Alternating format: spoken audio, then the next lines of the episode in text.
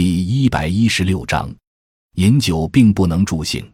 人们往往以为饮酒能刺激性欲，增强性功能，殊不知恰恰相反，酒是乏性的利斧，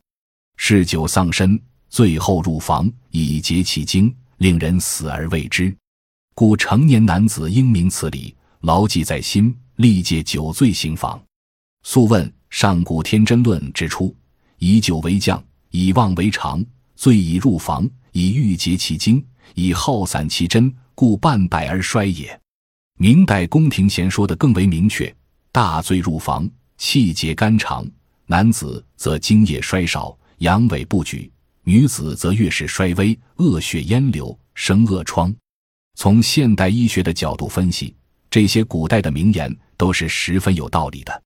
有专家统计，所有不同年龄的男子中，在长期饮酒后，约有百分之八的人会出现阴茎勃起不全。另一位专家詹塞则发现，年轻饮酒男子中有百分之六十三发生性功能障碍。对于长期饮酒成瘾者，其性功能状况就更惨，发生性功能驱动和勃起障碍者竟多达百分之八十。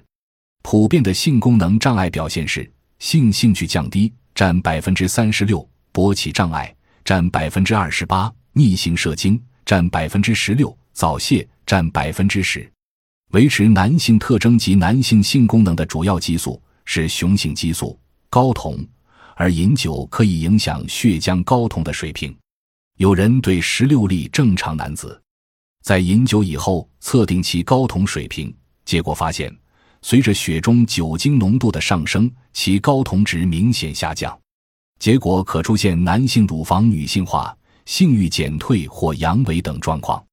据调查显示，伴有慢性酒精性肝损害者，患阳痿率可高达百分之七十五。专家提示：长期饮酒可引起慢性酒精性肝损害，甚至酒精性肝硬化。由于肝脏的损害，促使睾酮结合球蛋白增加，而能发挥作用的非结合型睾酮值降低。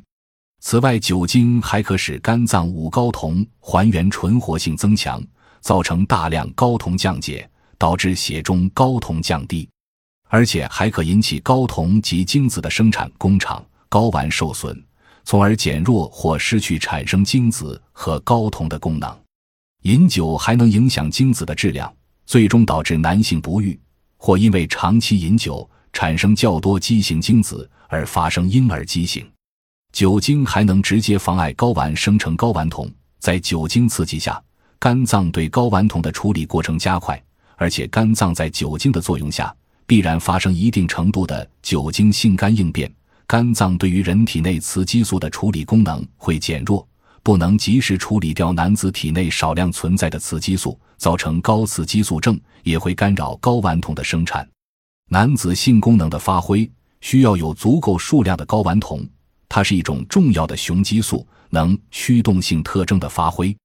酒精会抑制睾丸酮分泌，而使雄激素减少，容易发生阳痿。